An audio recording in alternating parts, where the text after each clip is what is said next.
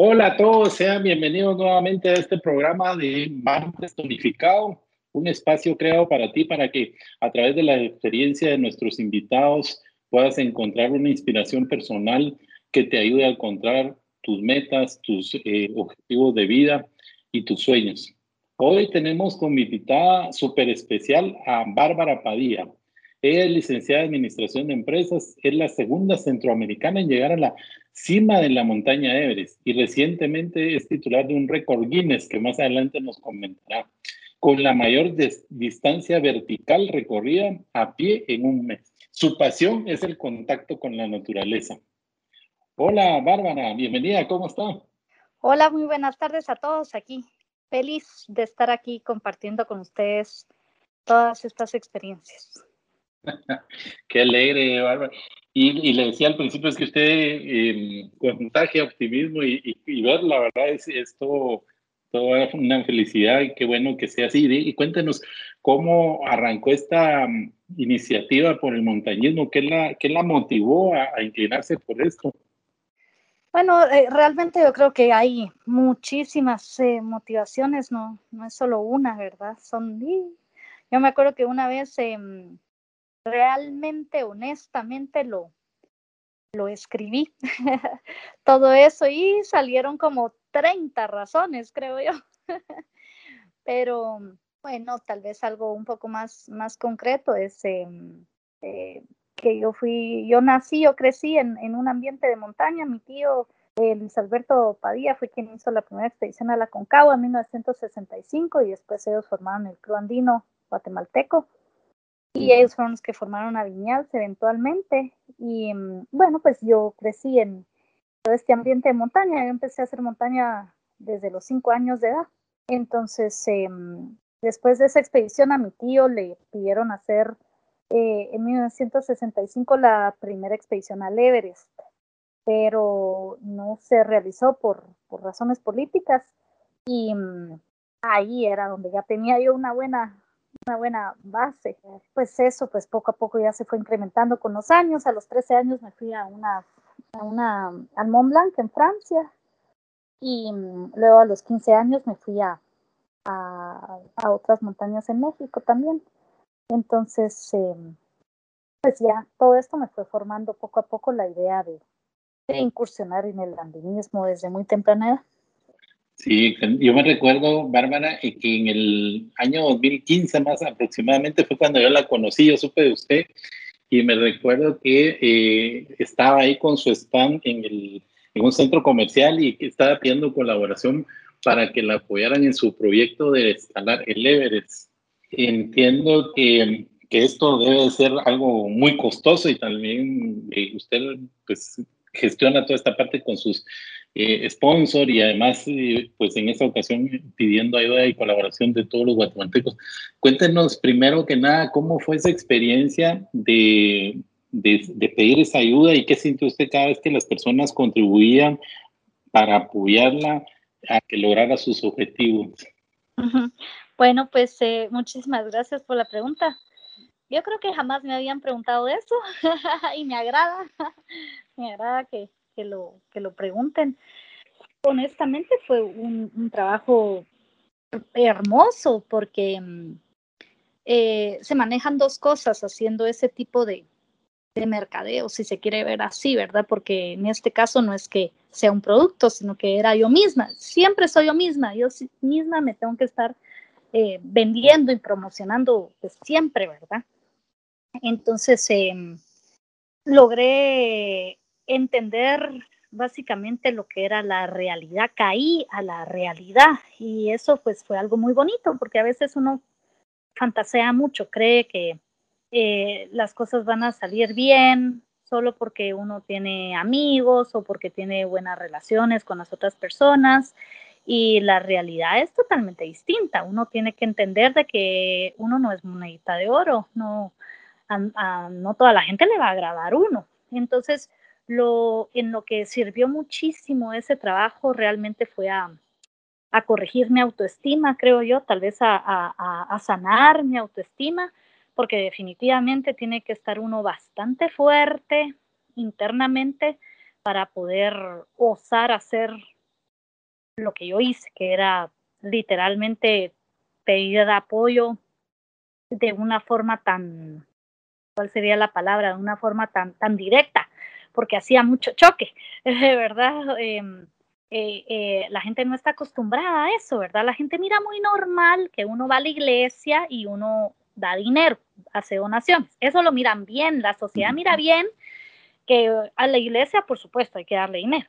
A, a cómo se llama, a las fundaciones de Anini, de, de, de qué sé yo, de, de cáncer, de, de, enfermedades terminales, de cosas así bien duras y bien tristes, a, eso también lo miran súper bien, ¿verdad? Pero algo bueno, como el deporte, ahí ponen todos los peros, ahí ponen todos los peros y hasta se le quedan viendo a uno como feo, como, ay, me está pidiendo dinero a mí, como ofendidos.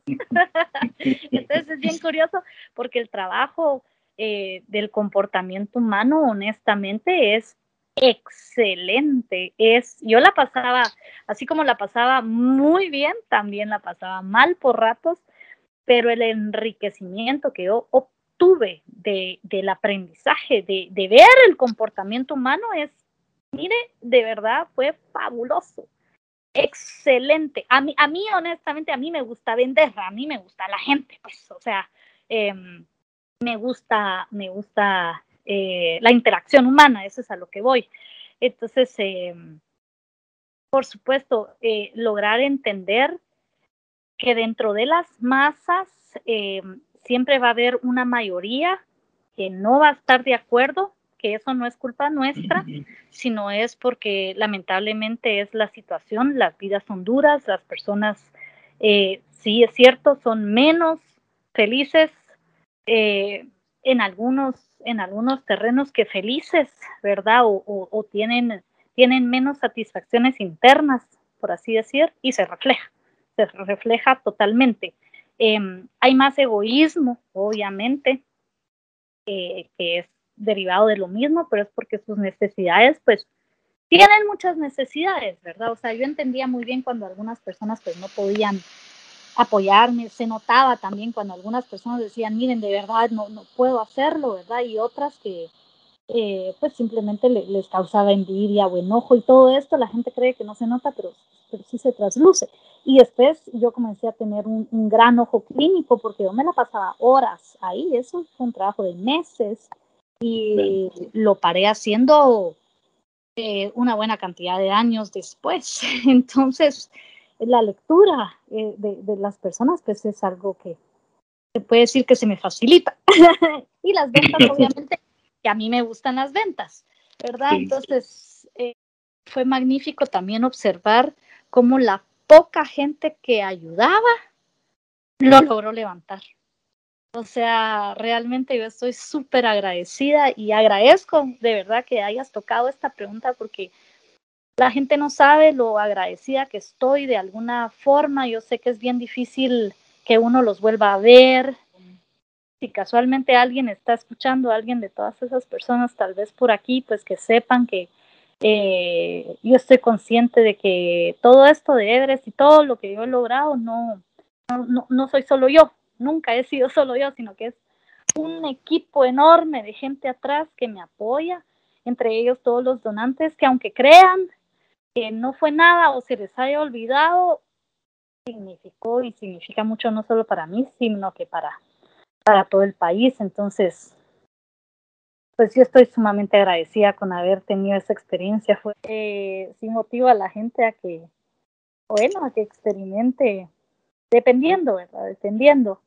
Eh, de, sí. de, experimenten un poquito más el acercamiento así con la gente porque es duro, es, es hostil eso, pero eh, lo forma.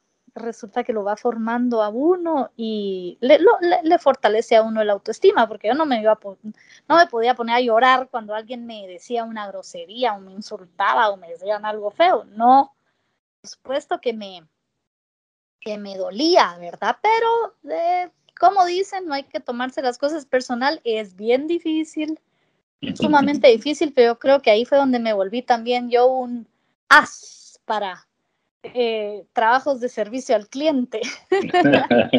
no, y te iba a decir que, eh, que, indudablemente yo fui una de esas personas que contribuyó y uno realmente se mete porque después uno le toma eh, mucha pasión a lo que estás haciendo y te, y te sigue, ¿verdad? Uno va siguiendo y qué pasó y cómo va y, y, y en ese sentido me, me, decías hace un ratito, yo no, no lo sabía exactamente, que fueron varios intentos los que tuviste para poder alcanzar la cumbre.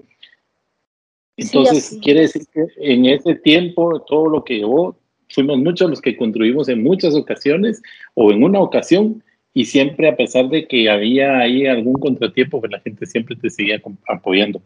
Cuéntanos eh, en ese sentido, Bárbara, ¿qué se siente, digamos, tener una meta, no lograrlo, eh, pero al, a la vuelta de la esquina ya estabas otra vez retomando fuerzas y diciendo lo tengo que lograr, lo volvías a, intentar, no lo lograbas otra vez esa, esa mm, prueba tan difícil de no alcanzar lo que uno quiere. Cuéntanos un poquito esa experiencia de que cómo, cómo te preparabas, cómo sentías eh, el, el hecho de que no lograbas lo que querías, pero tenías que volverlo a intentar hasta que lo conseguiste. Pues la, honestamente eso se siente horrible. no hay que hacerlo, no lo hagan. por favor. Eh, pues em, por supuesto manejar el, el, toda esta parte de, de, de la frustración, pues obvio que no es algo no es algo agradable en, en, de verdad en ningún sentido de la palabra, porque eh, lo que sucede es que la, la, sociedad es muy dura, es muy pesada y como hay tanta ignorancia con relación a estas montañas, con relación pues a Everest, hay muchas personas que eh, hay muchas personas que sí saben que es la montaña más alta del mundo, pero no tienen idea todo lo que conlleva, ¿verdad? No saben que son dos meses para escalar la montaña, que tiene un costo de 60 mil dólares aproximado, que solo se puede subir una vez al año. Todo lo que simboliza y significa no. Y también no están obligados a que lo sepan. La, la, la gente tiene su libre albedrío y, y pues no pasa nada, ¿verdad? Nuevamente es una cuestión cultural.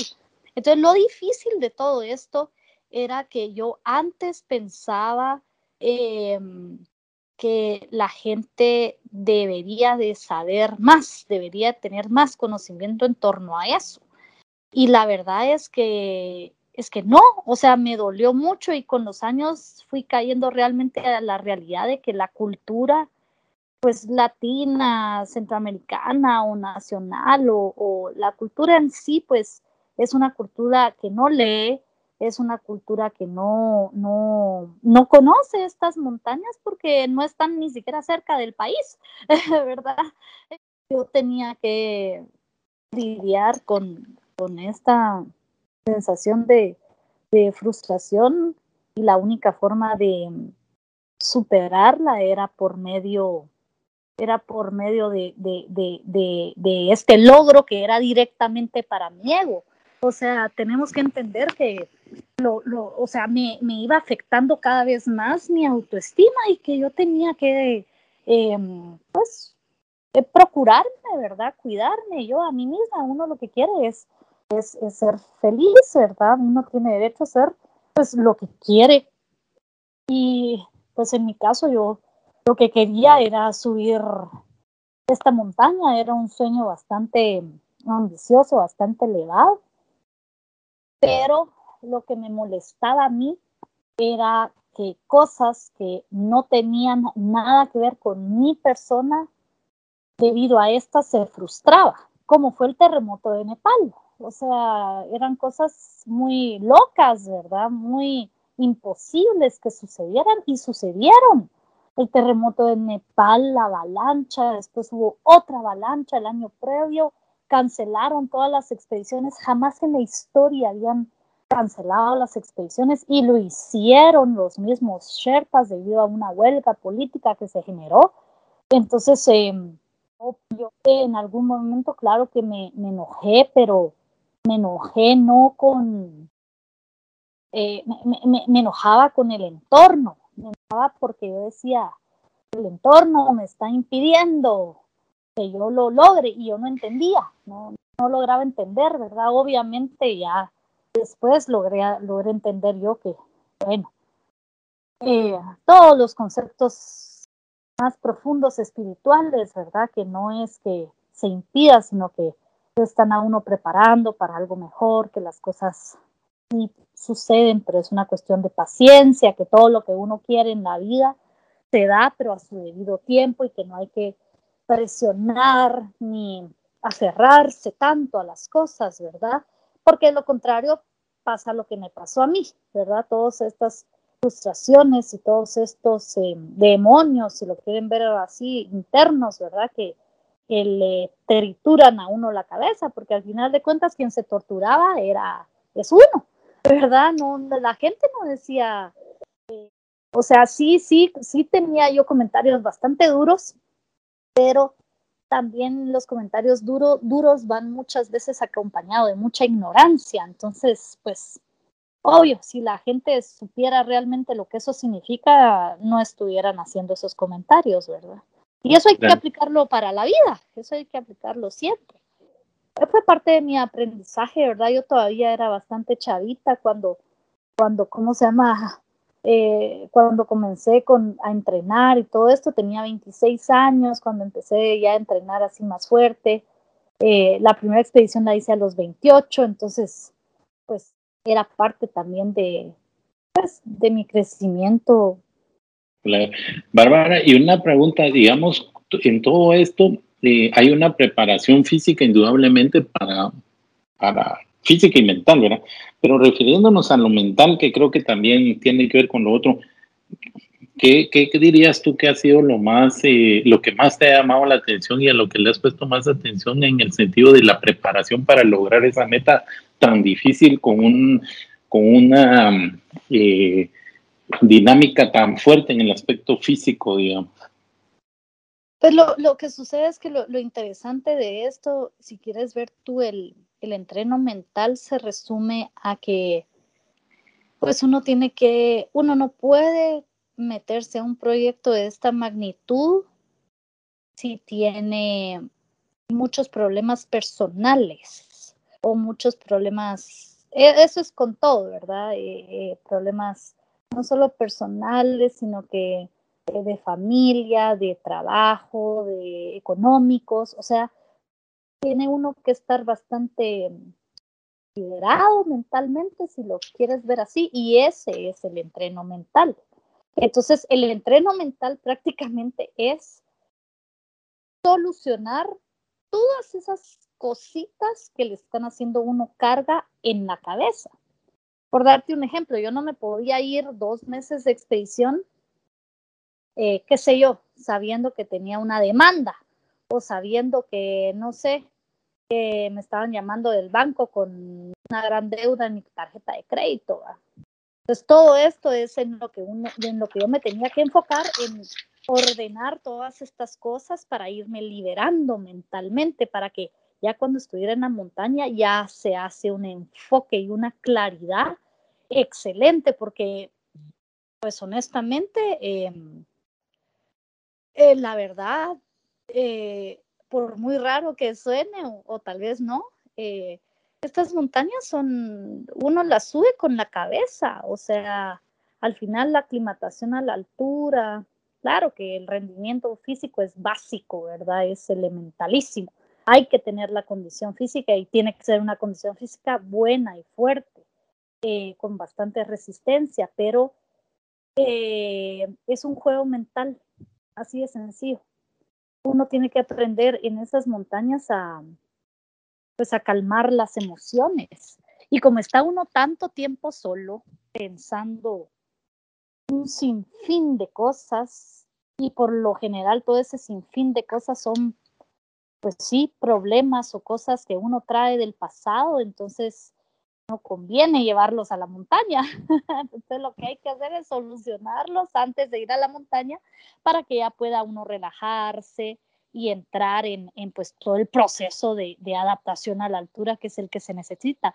Pero todo eso sí va de la mano. Hay que, eh, pues sí, tener bastante equilibrio, equilibrio mental, ¿verdad? Para no poder, para no asustarse o paniquearse, para no emocionarse tanto, ni ponerse tan triste, ni tan enojado. Es un balance. Y para lograr ese balance, la única forma, pues, es eh, ordenando nuestras vidas de forma interna, o sea, de forma personal. Yo, yo conozco gente que a la gran tendrán y, o, sea, tendrán una corta edad, tienen 22, 23 años y tienen unos problemas que uno dice, wow, ¿cómo te pasó eso? y así hay personas que tienen 57, 60 años con unos grandes problemas, así como también hay personas que están muy tranquilas a esa edad. Pero es interesante, es interesante ver, eh, entender que si uno no, no le pone energía en solucionarse, eh, las cosas no avanzan en sus vidas. Por eso es que hay tanto estancamiento que en el trabajo, que con el dinero, que con relaciones de pareja. Pero esa es la, la clave. La clave es lo que te estoy diciendo, ¿verdad? Entonces, cada año yo sí tenía problemas serios. Cada año yo me fui con colas de problemas serios. Y cada año, entonces, así lo miraba yo. Se me vino, digamos, el terremoto, se me vino una avalancha, pero es también porque me está pasando esto, esto, esto, esto y lo otro, ¿verdad? Cosas personales mías. Entonces, eh, hasta que logré entender que había que ordenarse, que había que quitar todas esas cargas mentales que son duros, son duros, esos, esos procesos son las verdaderas cumbres, ¿no? Excelente, sí, perfecto. Y, eso me imagino que ya estando en la montaña todavía se convierte en un problema mucho más fuerte, ¿verdad? Por lo mismo que tú decías que estás ahí sola y, no sé cuántas horas eh, son las que tú tienes que caminar sola y ahí tu mente te está jugando a favor y en contra. Pues lo que sucede es que son dos meses de expedición.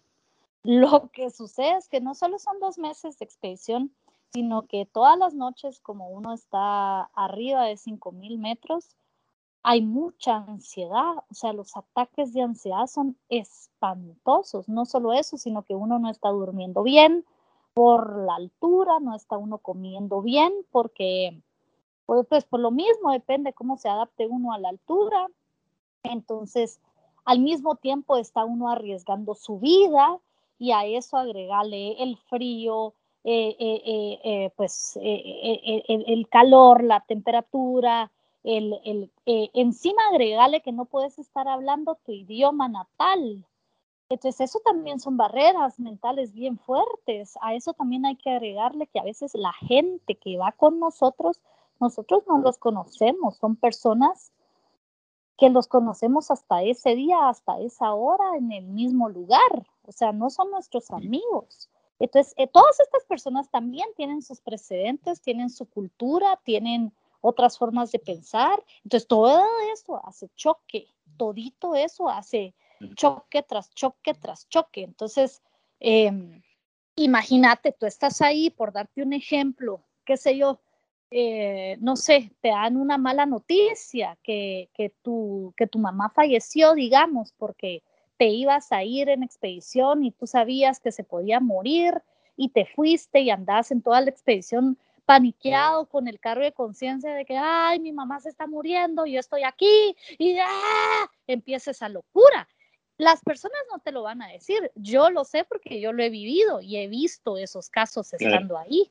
¿verdad? Entonces es, es, es, pues es duro, ¿verdad? Y eso es un problema, uno, un nada más. Yo, yo, yo me he topado, me acuerdo de una chica que eh, su esposo la había ayudado muchísimo y, y, y, la estaba ayudando a que se realizara. Su esposo le había pagado las expediciones para que se fuera a hacer las siete cimas y bueno, ella estaba en el Everest. La mujer estaba pensando eh, locuras. Ella estaba diciendo, no, mi marido se quiere divorciar de mí, por eso me hizo esto y por eso eh, acordamos que yo iba a venir y la mujer andaba eh, pensando locuras, pues, sin nada que ver, nada que ver. ¿Verdad? No, no, no, o sea, uno piensa cosas que no son, ¿verdad? Entonces hay que tener mucho control mental, ¿verdad? Y eso solo te lo da la experiencia. Lamentablemente eso solo lo adquiere, lo aprende uno cuando está ahí. Entonces, por eso y, ahí me lleva una pregunta, Dime, dime. Sí, ahí me lleva una pregunta, Bárbara, como que si no fuera suficiente, ¿verdad? Lo que ya viviste, digamos, como que si no fuera suficiente, ahora te embarcas en tu próximo reto. Entonces, contanos, ¿qué, es lo que te motiva a hacerlo? ¿Qué, ¿Por qué vas a ir a, esta nueva expedición? Pues eh, lo que sucede es que eh, mi verdadero proyecto siempre fue el K2, que es la segunda montaña más alta del mundo, la más difícil del mundo. Ese era fue mi, mi, mi, mi, proyecto, o sea, era antes el K2, antes que el Everest, pero yo no podía ir al K2 sino hacia Everest. Entonces lo que pasa es que Everest me costó a mí demasiados años. ¿va? Ahorita pues eh, ya estaba yo por irme de expedición, me tenía que ir ya ahorita, en estas fechas ya debería estarme yendo yo a Islamabad, que es en Pakistán, pero lamentablemente se canceló la expedición porque necesitamos de los Sherpas, que son las personas de Nepal que nos apoyan a, equipar toda la montaña. Y Pakistán no está dejando entrar a ninguna persona de Nepal ni de la India porque están infectadísimos del COVID. Entonces, lamentablemente, pues ya no se va a realizar em, esta expedición. Entonces, solo se puede una vez al año también. Entonces, eh, tengo establecido otro nuevo récord, eh, que es un récord bien bonito. No, es diferente al del Tajmulco, no se compara tampoco con, con lo del K2, eh, pero es un récord maravilloso también, que es para hacerlo en, en, septiembre, en el mes de septiembre. Ok. ¿Nos puedes adelantar ahí en qué consiste? No? Pues es una pequeña sorpresa, pero consiste, al menos los puedo orientar un poquito, es un récord que se va a hacer en el, en el Mont Blanc. En el Mont Blanc, que es eh, la cima más alta de, mm, de Europa en sí, eh, no, totalmente, pero sí, que tiene 4.800 metros.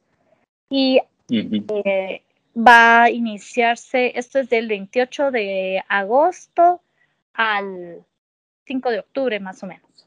es un mes también, entonces por ahí vamos a andar. Bárbara, ¿cuáles dirías tú que son los factores de éxito en tu vida y que te han ayudado a lograr todas estas metas que te has propuesto? Bueno, pues básicamente son tal vez los tres factores que dices tú han sido pues obviamente la, disciplina, eh, ese ha sido uno de los factores, eh, la perseverancia, y, y finalmente pues el enfoque, la determinación que he tenido. Ok, y, y si pudiéramos entrar un poquito en ti, ¿cuál dirías que es el propósito de tu vida? Bueno, prácticamente el propósito de mi vida siempre ha sido que la consecuencia de mis actos haga un impacto positivo al alrededor. Eso ese tal vez ha sido el, el, el, mayor propósito, ¿verdad? Que sea el área que yo escoja, pues que la consecuencia de lo que yo haga, pues impacte de forma positiva hacia los demás.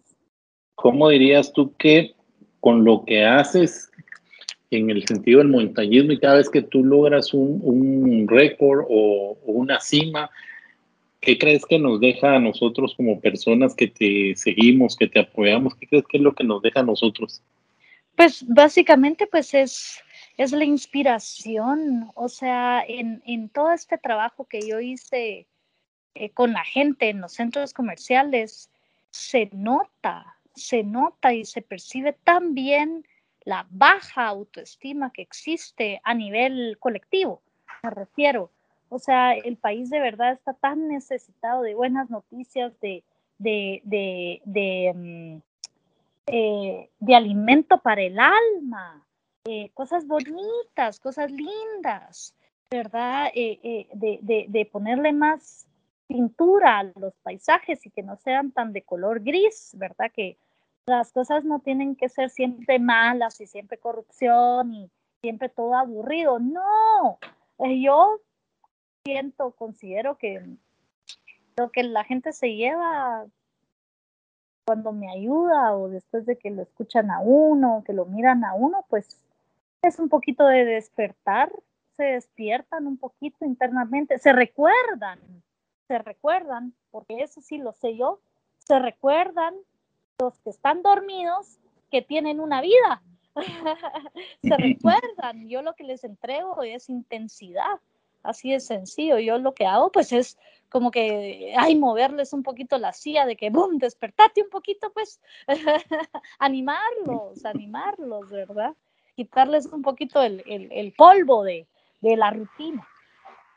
Sí, ahí vi tu, tu video de, del este récord Guinness que conseguiste y creo que cabalmente lo que decís, ¿verdad? La gente se contagiaba al verte eh, al final ahí en la caravana, eso me encantó, eso que realmente la vi hoy.